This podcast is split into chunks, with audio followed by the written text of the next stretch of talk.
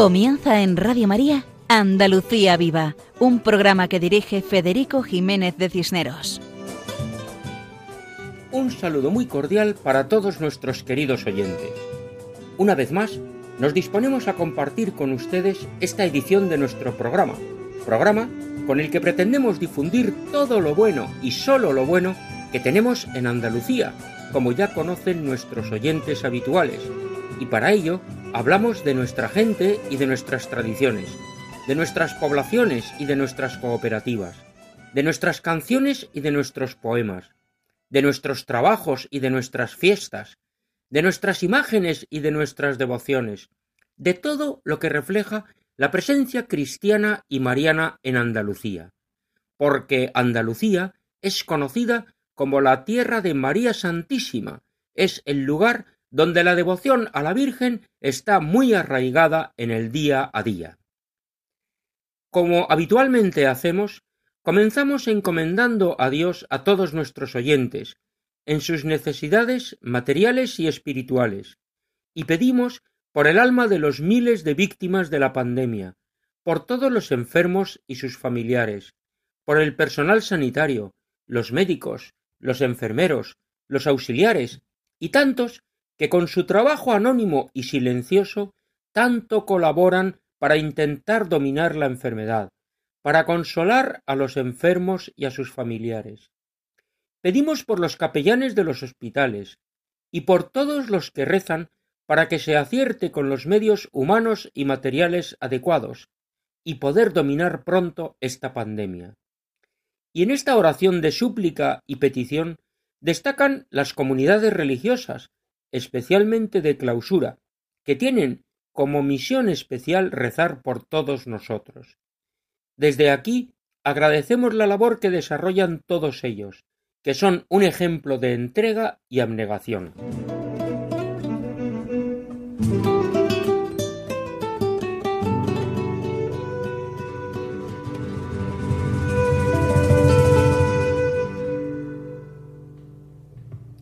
Estos días son especiales para muchas familias, porque suponen la vuelta al trabajo y los comienzos de las clases.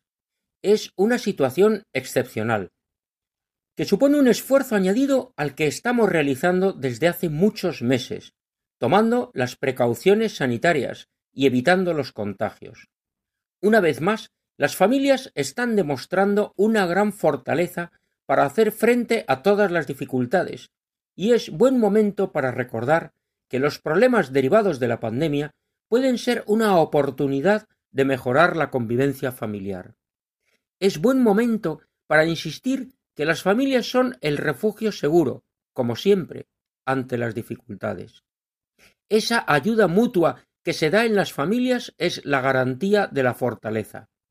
Ayuda mutua que se basa en el amor generoso, en la entrega, en valorar a cada uno por lo que es y no por lo que tiene, porque las familias expresan que el amor existe y mueve el mundo.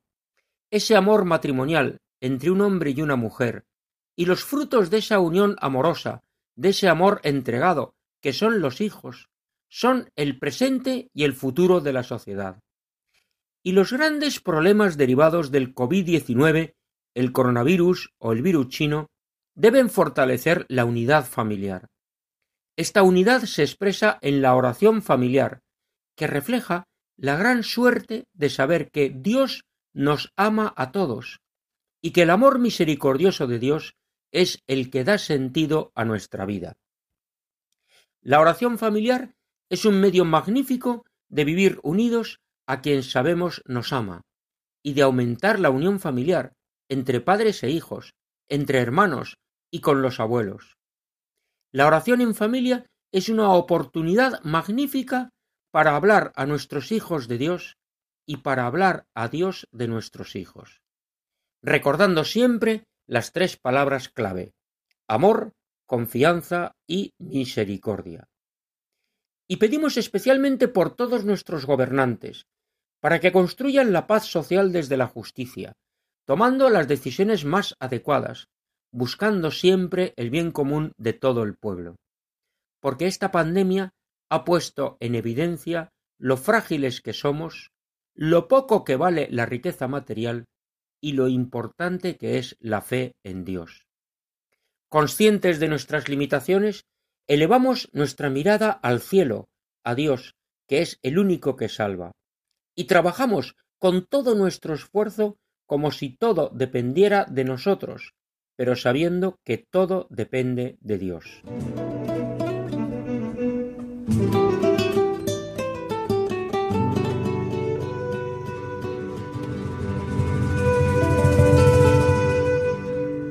Presentamos el equipo del programa de esta noche, formado por Cristina Borrero, el grupo de música católica Canaán de Almería, Paco Fabián, Juan Jurado, María José Navarro, Ismael Yebra y quien les habla, Federico Jiménez de Cisneros.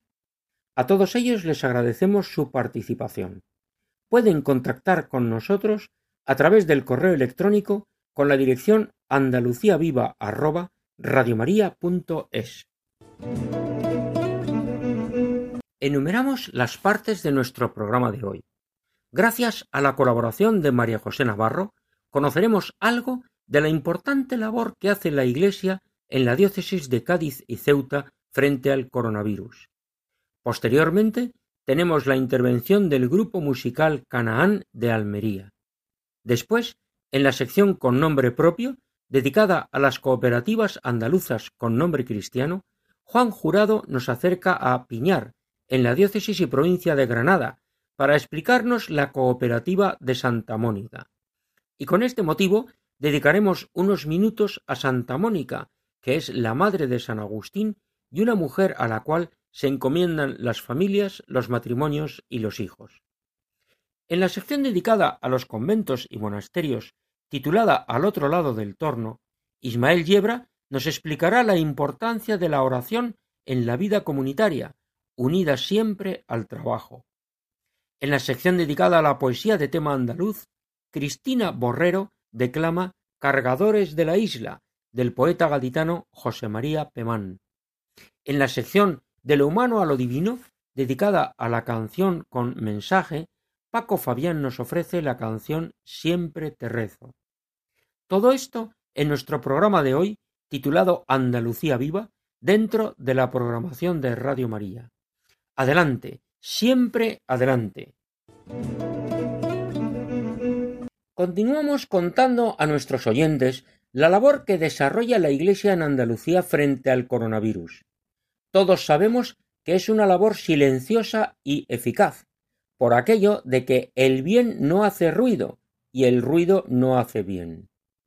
Afortunadamente, cada vez son más las personas que están valorando la acción de la Iglesia frente a la pandemia, tanto por la labor de los capellanes, las religiosas enfermeras, los religiosos sanitarios, los numerosos creyentes médicos, enfermeros, auxiliares, que unen su profesionalidad sanitaria a su religiosidad, los miles y miles de voluntarios que diariamente ayudan en la medida de sus posibilidades.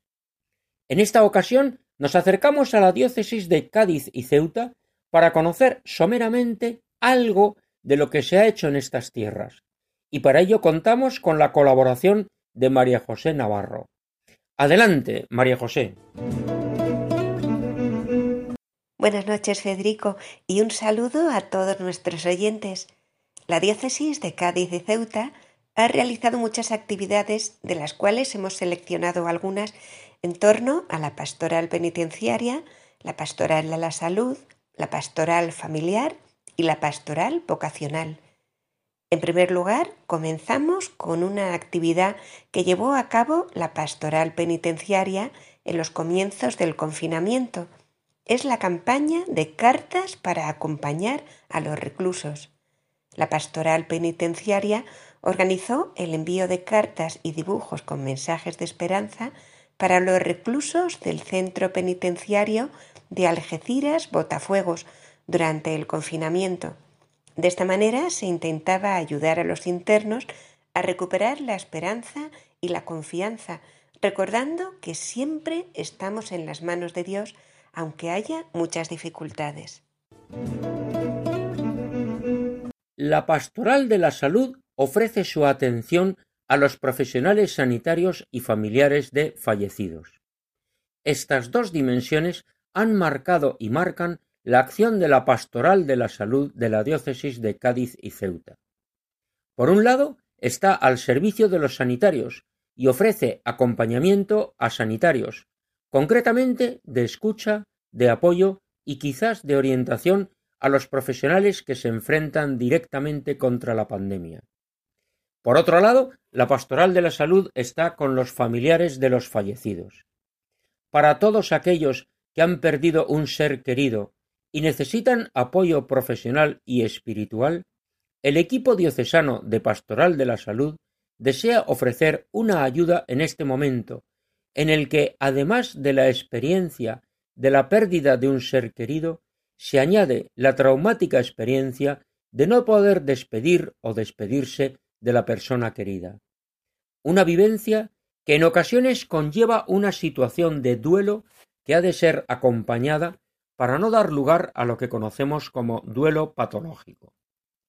Conscientes de ello, y sabiendo que no sólo no podemos olvidar la perspectiva de fe, que es de vital importancia, desde la diócesis de Cádiz y Ceuta ofrecen un equipo de acompañamiento para esta situación de duelo.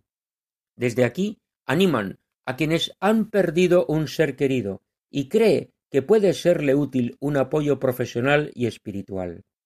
Desde la Pastoral de la Salud, siempre salvaguardando la confidencialidad oportuna, se pondrán en contacto con la persona que lo necesite para ayudarle en estos difíciles momentos. Seminaristas y profesores fabrican pantallas de protección. Desde comienzos de abril, seminaristas y formadores confinados en el seminario San Bartolomé estuvieron fabricando pantallas de protección para frenar los contagios por coronavirus gracias a la donación recibida de una impresora 3D. Así, al principio, llegaron a Barbate 80 pantallas que fueron repartidas entre la policía local, cuidadores de ancianos y la parroquia de San José, que las destinaron a voluntarios de Cáritas y a protección civil de la localidad, quienes estaban llevando los alimentos a domicilio. Además, se hizo otro envío de 60 pantallas a la parroquia de San Mateo de Tarifa para que se repartieran a los colectivos que más lo necesitan de Tarifa. Paterna de Rivera o residencias de ancianos de Medina Sidonia han recibido también estas pantallas. Asimismo, se han enviado a los hospitales públicos de Cádiz y Puerto Real. Desde el seminario agradecen la colaboración del empresario gaditano don Jesús Otero, CEO de Europa Group, quien se ha encargado de la logística para hacer llegar los pedidos. El Centro de Orientación Familiar Diocesano puso en marcha un servicio de atención telefónica en el cual orientadores familiares atienden por teléfono las diferentes consultas y peticiones de ayuda de familias. Las circunstancias actuales requieren, en algunos casos, de apoyo emocional y psicológico para afrontar los roces de la convivencia o algunos problemas derivados de ella. Por ello, desde el COF recuerdan que si necesitas hablar y que te escuchen, tienes una situación complicada o te gustaría recibir acompañamiento, apoyo emocional, orientación o ayuda espiritual, puedes solicitar una cita de atención telefónica enviando un correo o enviando un mensaje por WhatsApp al móvil y un voluntario del COF se pondrá en contacto contigo.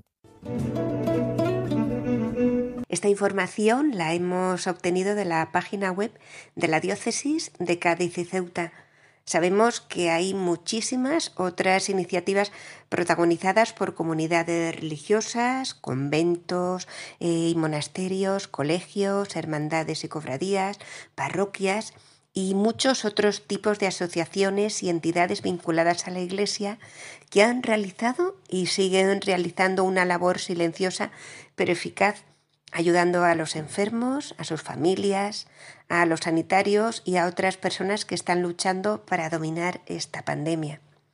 Y con esto nos despedimos por hoy de esta sección dedicada a la labor de la Iglesia frente al coronavirus. Hasta otra ocasión, si Dios quiere. En nuestro programa anterior escuchamos una canción titulada Llamados a ser santos, del grupo Canaán, que reside en Almería, y que tiene una preciosa historia, porque sus canciones parten de una experiencia personal de encuentro con el Señor. Y el Señor hace maravillas. Con mucho gusto contactamos con Almudena y Germán para que se presenten y escucharemos la canción Alabado seas. Hola, soy Almudena y junto a Germán formamos Canán Música Católica. Es un pequeño grupo que se dedica a la nueva evangelización a través de la música.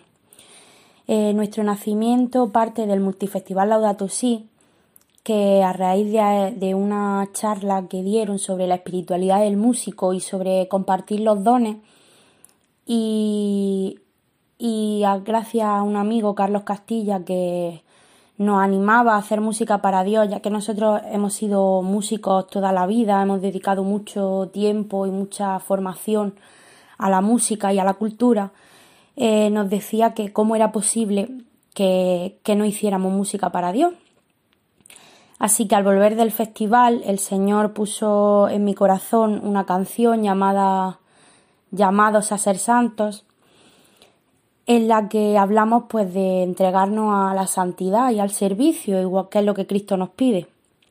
A raíz de ahí todo se nos vino rodado, porque hemos tenido muchísimos padrinos, Marcelo Lima, Gerson Pérez, y gracias a Juan Fradimas, que es un gran amigo, que tenía un estudio en casa, pues pudimos sacar nuestro primer CD, que se llama Canán. Eh, no podía ser otro nombre porque nuestras canciones se basan en la experiencia personal de encuentro con, el Señor. A, raíz de ahí hemos participado en muchísimas actividades, tanto en el Multifestival Laudato Si, del que tenemos la suerte de, de organizar junto a esa pequeña familia que es Laudato Si, eh, oraciones, grupos de evangelización, nuestra parroquia e incluso muchos actos online debido a la situación que estamos viviendo ahora mismo. Estamos ya preparando un poquito las canciones de, un nuevo CD, del que aún no sabemos nombre ni nada, simplemente estamos trabajando, poniéndolo en la oración y esperando a que el Señor nos guíe.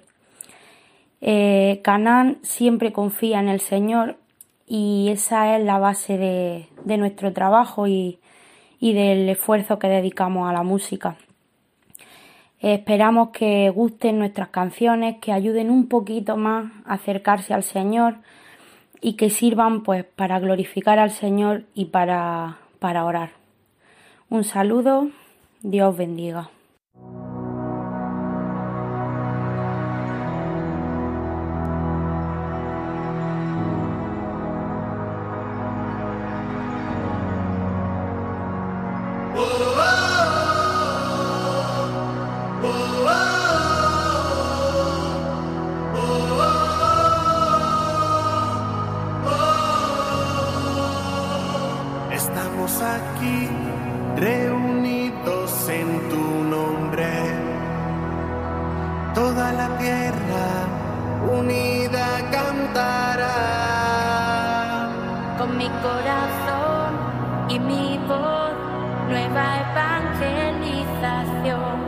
yo daré,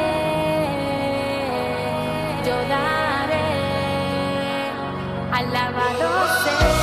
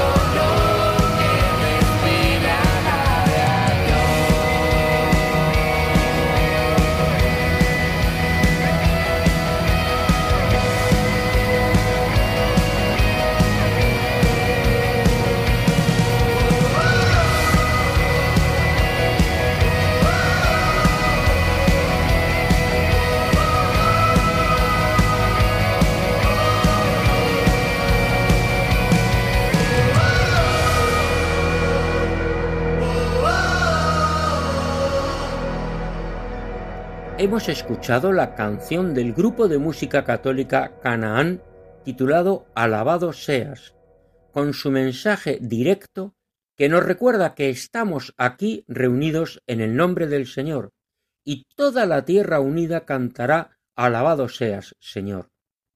Con ese deseo, esa ilusión, esa esperanza, pasamos ahora a escuchar a Juan Jurado en la sección con nombre propio. Adelante, Juan.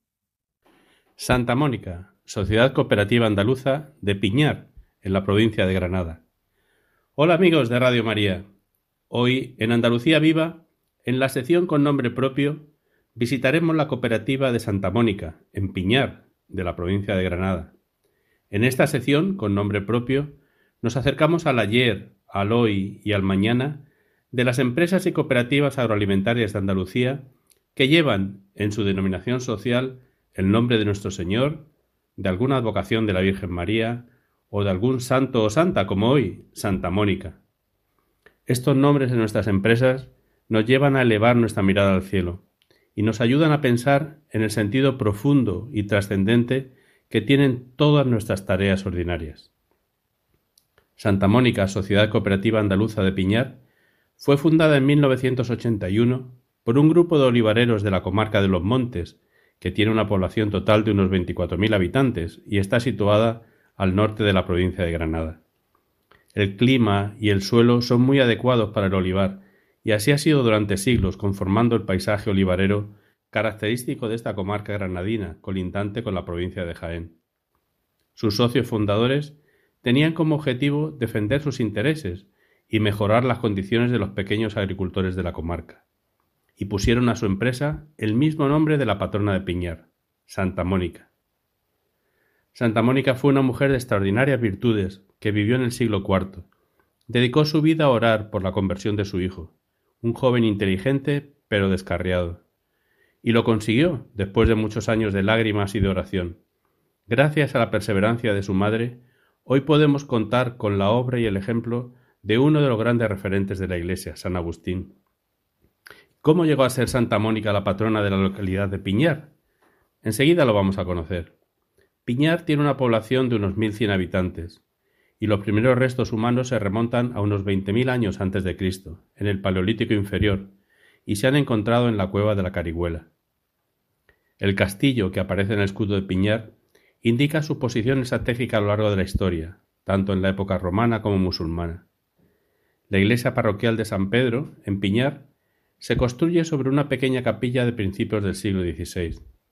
En 1544 se levantó una ermita de base rectangular de una sola nave con un artesonado mudéjar de gran valor, y sucesivamente en años posteriores se va reformando y ampliando.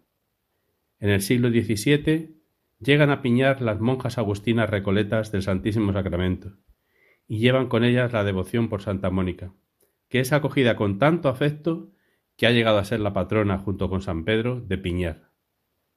Fueron también las agustinas quienes hicieron posible la creación de un valioso retablo de estilo barroco en el templo de San Pedro. En la guerra civil fue destruido este retablo y prácticamente todo el interior del templo. Durante los años 50 fue la restauración tal y como hoy vemos la parroquia de San Pedro.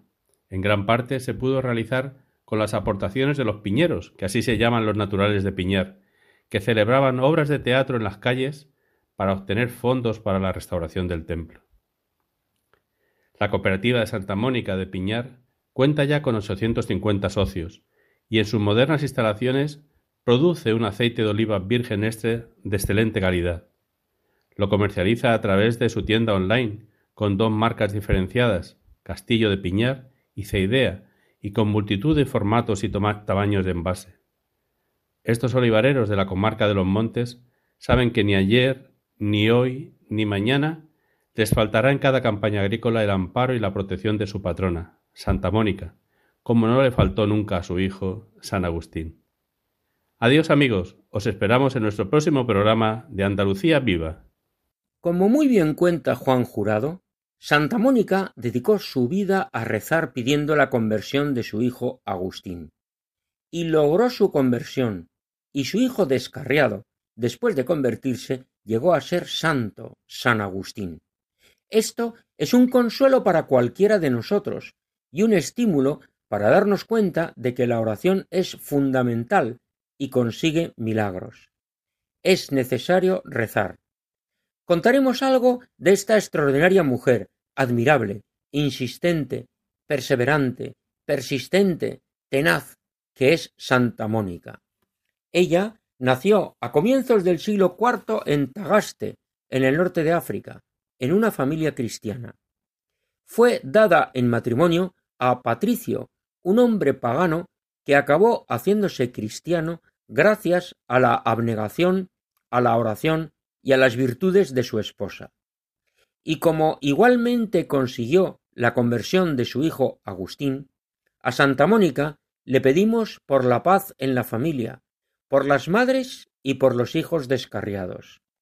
Estas son las oraciones que se rezan a esta santa. Oración a Santa Mónica por la familia. Oh Santa Mónica, que por medio de tu paciencia y plegarias obtuviste de Dios la conversión de tu marido y la gracia de vivir en paz con él. Obtén para nosotros, te suplicamos, la bendición de Dios omnipotente, para que la verdadera armonía y paz reinen en nuestras casas y que todos los miembros de nuestras familias puedan alcanzar la vida eterna. Amén. Oración a Santa Mónica por las Madres.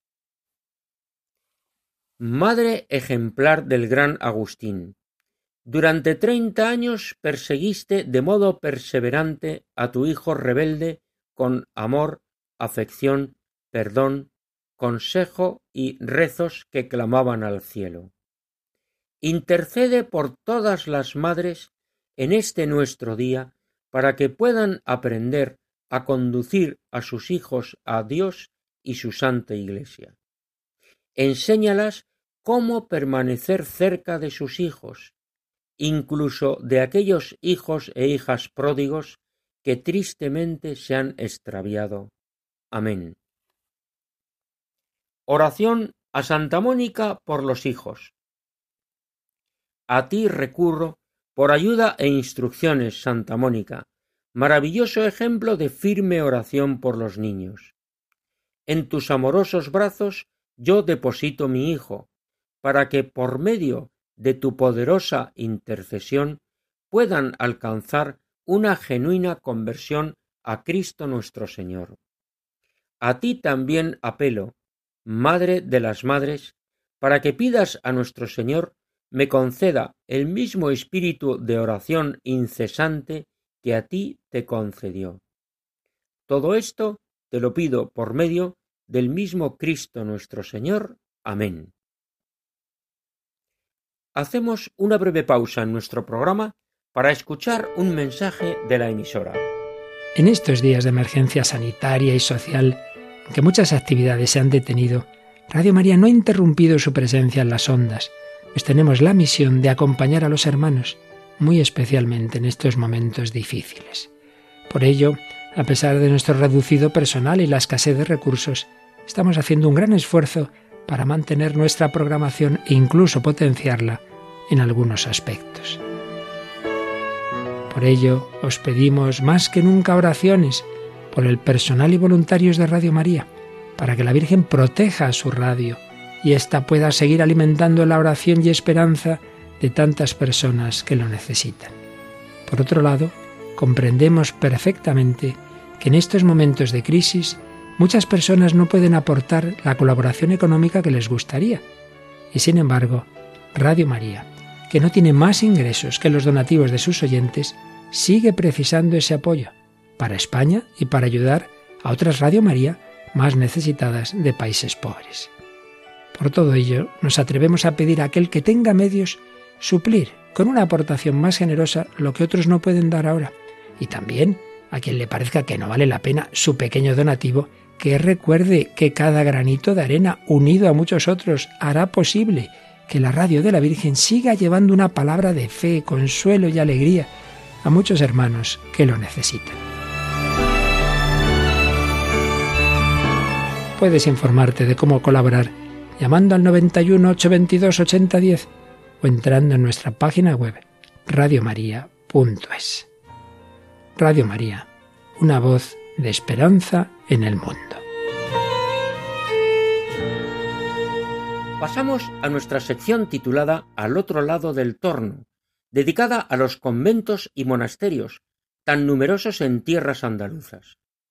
Ismael Yebra nos ofrece una reflexión acerca de la oración y el trabajo, de cómo las personas que integran las comunidades religiosas, y no sólo monásticas, unen estos dos caminos del rezo y la labor material, teniendo siempre claro que la oración es lo principal, es lo más importante, porque es el momento de encuentro personal con Dios. Pero sin descuidar el trabajo, la labor material, puesto que la ociosidad es el origen de todos los vicios. El equilibrio de la vida religiosa precisamente se encuentra en esta estrecha unión entre oración y trabajo. Y esto es aplicable tanto a las comunidades monásticas y conventuales con su dedicación al trabajo intelectual o a la agrícola, como a las comunidades que se dedican a la enseñanza, a la atención a los ancianos, a la atención a los enfermos, a cualquier carisma de los muchos que reflejan ese amor a Dios que se expresa en el amor a los demás. Adelante, Ismael.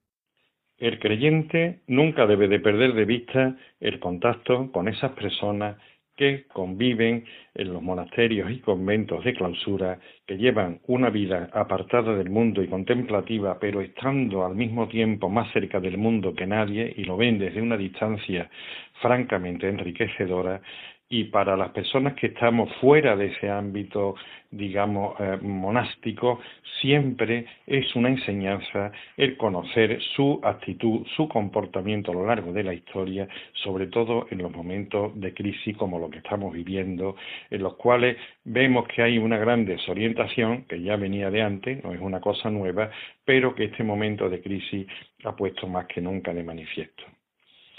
Las órdenes monásticas han tenido reformas a lo largo de su historia que siempre han pretendido volver a las raíces, volver a la autenticidad de sus creencias, de su carisma, de lo que ellos pensaban que tenían que hacer y cuál era su misión dentro de la vida de la Iglesia. La palabra monje, que significa solo, de monaco solo, en realidad Pronto eh, se da cuenta el monje de que un monje ermitaño que viva solo en una cueva, únicamente cubierto con una piel de animal y comiendo langosta, tarde o temprano termina por deformarse, termina por eh, perder un poco, no digamos la cabeza, pero sí los puntos de referencia y pronto aparece la vida cenobítica, la vida en comunidad, aun cuando respetando siempre la peculiaridad, la personalidad y la intimidad de cada uno. Eh, después de la vida cenobítica, de la vida en común, pues aparecen las reglas que lo que intentan es poner orden, regular esa vida y prueba de su éxito y de su eh, eh, importancia a lo largo de la historia es que siguen vigentes reglas como la de San Agustín o San Benito por muchos siglos que hayan pasado desde su implantación. A veces también hay comunidades que intentan eh, conjugar lo que es la vida cenobítica con la vida eremítica, como son, por ejemplo, los camaldulenses, que viven cada uno en una casita hasta cierto punto independientemente, pero se reúnen en comunidad para la oración eh, de, las horas litúrgicas o para la celebración de la Eucaristía, al igual que ocurre con los cartujos, aunque estos solamente se reúnan para las horas mayores y para la Eucaristía. Siempre en las comunidades monásticas hay que mirar dos vertientes, el clásico hora et labora que por mucho que uno eh, rebusque por la regla de San Benito o por la regla de San Agustín, nunca pone hora et labora, pero sí realmente el espíritu de la regla está basado en la oración y en el trabajo. Y lo que sí tenemos que tener en primer lugar claro es que eh, lo más importante es el hora, la oración en todas las órdenes siempre la oración ha estado vigente, ha sido lo más importante, nada se anteponga, dice San Benito, a la, oración, al encuentro con Dios, a, lo que realmente une al monje, que es la búsqueda de Dios y lo que le tiene en el monasterio, pero posteriormente también se dice que el monje debe, de vivir de su trabajo porque la ociosidad es enemiga del monje. Y ahí en el labora es donde están las diferencias diferencias que pueden estar basadas en que el labor, el trabajo, pues se valora el trabajo intelectual, como es, ocurre en, la orden, en las órdenes benedictinas, en las comunidades benedictinas, perdón, y en otras veces, pues también aparte del trabajo intelectual, se piensa que no se debe de perder de vista ni dejar de hacer el trabajo manual como es la reforma cisterciense. Eh, después vienen otras eh, formas de entender el labora, eh, como es en los dominicos, buscando fundamentalmente dentro de su labor a la predicación, o en los camilos, que es la atención a los enfermos. Los camilos llegan a decir que cuando ven el cuerpo de un enfermo tendido en una cama, están viendo un altar y que allí en medio lo que tienen es el cuerpo de Cristo, o, el, o la orden de los escolapios, donde yo estudié, que dedicado fundamentalmente a la enseñanza, eh, otros como las hermanas de la cruz, de la atención a los pobres, eh, otras eh, comunidades dedicadas a la acogida de niños, es decir, siempre esta labor eh, siempre ha sido el carisma de determinadas órdenes, cada orden ha tenido su carisma, cada orden ha tenido su especialización, digamos, en este labor, pero ante todo, lo más importante siempre es el ora, la oración. La oración nunca debemos perderla de vista, es lo que realmente nos une al Padre, es lo que realmente nos une, y luego lo demás, pues no digo que sea secundario, pero lo demás viene por añadidura y viene de acuerdo a las necesidades. El tiempo que estamos viviendo y el que parece ser que nos va a tocar vivir, fundamentalmente tendrá que tener una gran importancia en la labor que haya que desencadenar cada uno desde su punto de vista. La labor va a ser muy importante, pero si hay algo esencial y algo fundamental y que nunca debemos perder de vista es la oración. Ahí realmente es donde estará la batalla al COVID-19, ahí donde estará la batalla a esa sociedad con una pérdida hasta cierto punto de la moral y con una pérdida del norte que realmente debe de tener y que mm, pienso que es la causa de todo lo que ha venido después. Así que ora y es labora, elabora cada uno desde su puesto, desde su punto, eh, desde sus posibilidades, pero nunca perder de vista el ora. La oración es lo realmente importante. Como muy bien nos ha recordado Ismael Yebra, las reglas de San Agustín y de San Benito permanecen y tienen muchos siglos. Forman parte de la riqueza de la Iglesia y tienen valores permanentes que perduran por los siglos. Y esas reglas contemplan lo que se conoce como el ora et labora, el rezo y el trabajo. Terminaba su intervención Ismael destacando que la oración es lo realmente importante. Durante muchos siglos Precisamente el deseo de la fidelidad a su origen ha movido a algunos monjes, monjas y frailes a reformar la vida conventual y monástica, que con los años había perdido el vigor primitivo y se había acomodado, y las reformas pretenden recuperar esa fidelidad. Muchas gracias Ismael por tu colaboración y hasta la próxima ocasión. Y ahora Escuchamos la canción Mi Rey del grupo Canaán.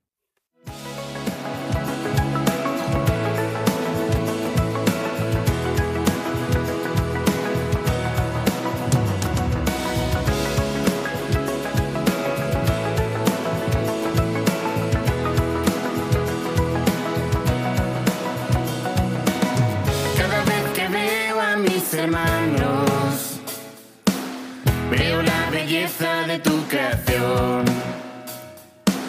Compruebo que me cuidas y me amas. Mi vida te la entrego, Señor.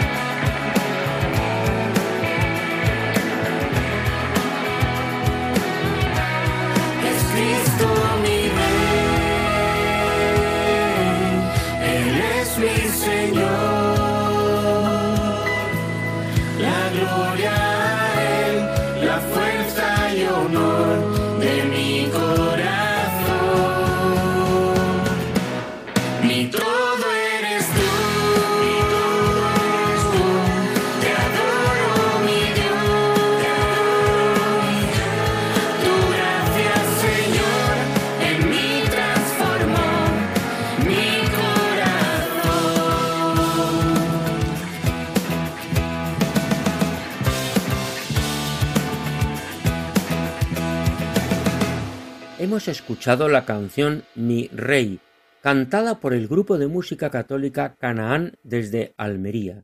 Y en esta canción nos hace una invitación a la contemplación, al agradecimiento, a la alabanza y al reconocimiento de la realeza de Jesucristo, que es nuestro Rey y Señor, porque Jesucristo es amor.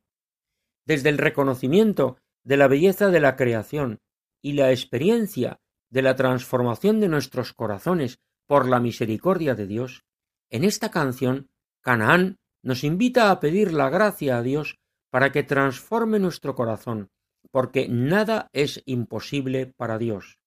Es una llamada a la confianza en Dios, en su amor misericordioso. Y el agradecimiento a Dios se expresa de muchas maneras. Una de ellas es acompañar a sus imágenes, como en esta magnífica poesía del poeta gaditano José María Pemán, quien supo expresar el alma andaluza de un modo extraordinario.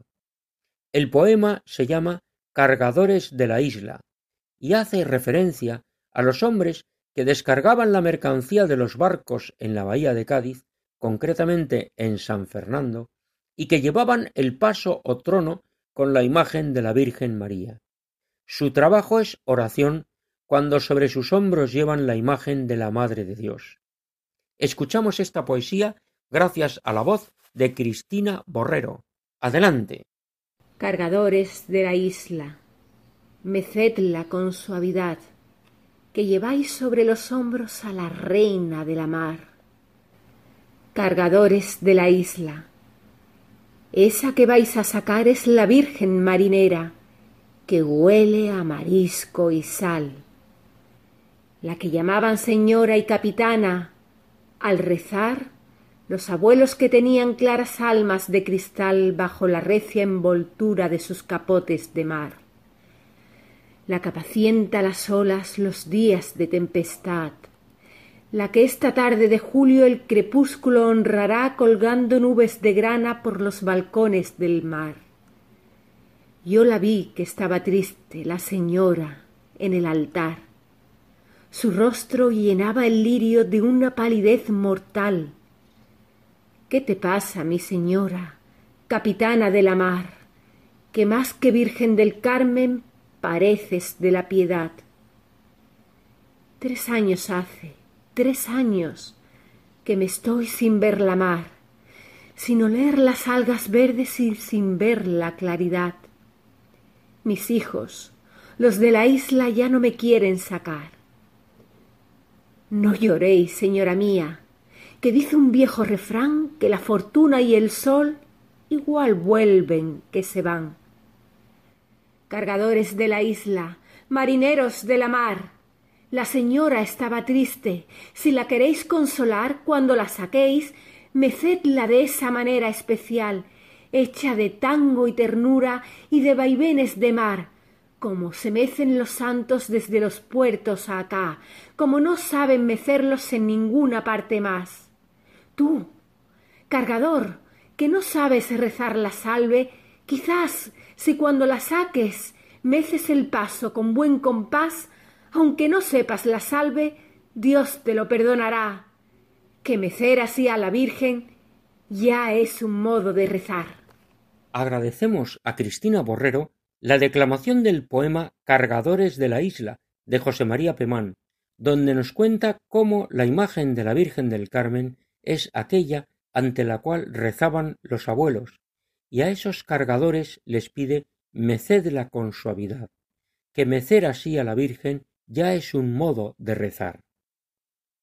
Pasamos a la sección titulada De lo humano a lo divino y dedicada a la canción con mensaje. Una vez más, Paco Fabián nos ofrece con su guitarra una canción, en este caso titulada Siempre te rezo, canción en la cual escuchamos esa invocación a la Virgencita que guarda mi cabecera, y pedimos su amparo y protección. Y fijémonos cómo dice que tu querer me tiene preso, reflejando que ese amor a la Virgen llena el alma de quien reza. Adelante, Paco.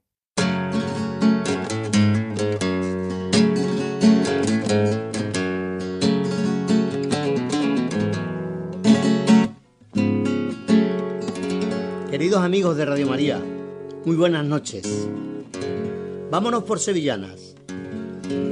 Hoy os traigo unas sevillanas muy marianas escrita por mi buen amigo Feliciano Pérez Vera, por el que fluyen la finura y el cariño grande a nuestra madre.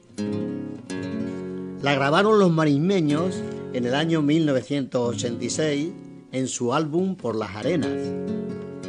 Fijaros qué cantidad de piropos y peticiones de una persona enamorada.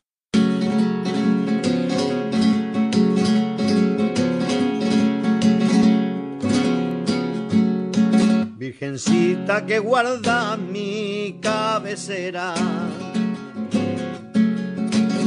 Mi cabecera, Virgencita que guarda, carita de Aminam para mí. Virgencita que guarda mi cabecera.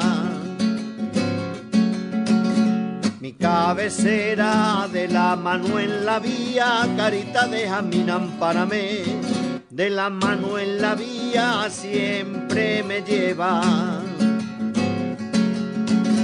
Siempre te rezo, siempre te rezo, siempre te rezo, carita de Aminam, párame que tu querer me tiene preso.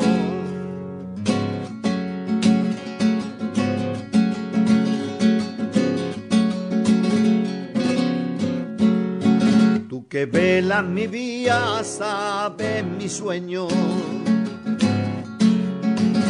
Sabes mi sueño, tú que velas mi vía, carita de jaminan para mí. Tú que velas mi vía, sabes mi sueño. Sabes mi sueño, por medio pa' que un día, carita de jaminan para mí ponme Dios pa' que un día logre mi empeño. Siempre te rezo, siempre te rezo, siempre te rezo, carita de Aminan, párame que tu querer me tiene preso.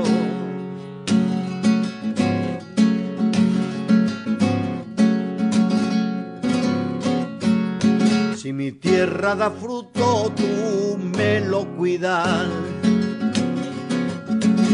Tú me la cuidas, si mi tierra da fruto, carita para mí. Si mi tierra da fruto, tú la cuidas. Tú me la cuidas y me das cien por uno, carita de jaminan para mí. Y me das cien por uno sin que te pida.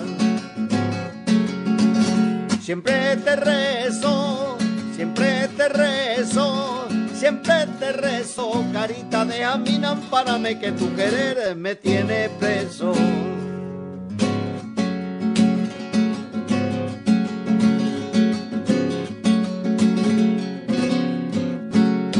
Si al final del camino sé que me esperas, sé que me esperas. Si al final del camino, carita para mí.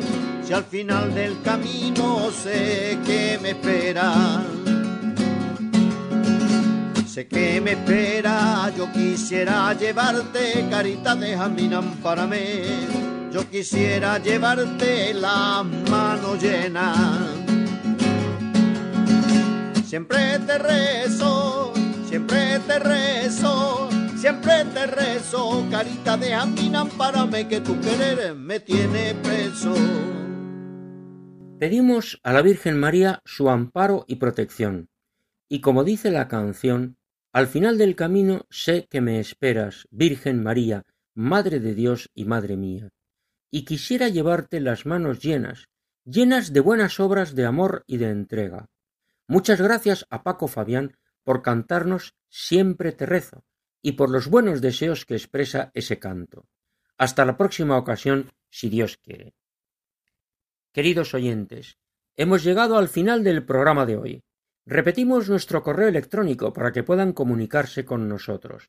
Pueden escribirnos a la siguiente dirección andaluciaviva@radiomaria.es y les contestaremos con mucho gusto desde Andalucía, tierra de María Santísima, reciban un saludo muy cordial de corazón de todos los que hemos hecho este programa de hoy, por orden de intervención. María José Navarro, el grupo musical Canaán, Juan Jurado, Ismael Yebra, Cristina Borrero, Juan José Bartel y Paco Fabián.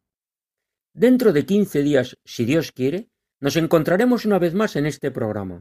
Hasta entonces, pedimos a Dios que nos bendiga a todos e invitamos a todos nuestros oyentes a que continúen con la sintonía de Radio María. Muchas gracias y buenas noches.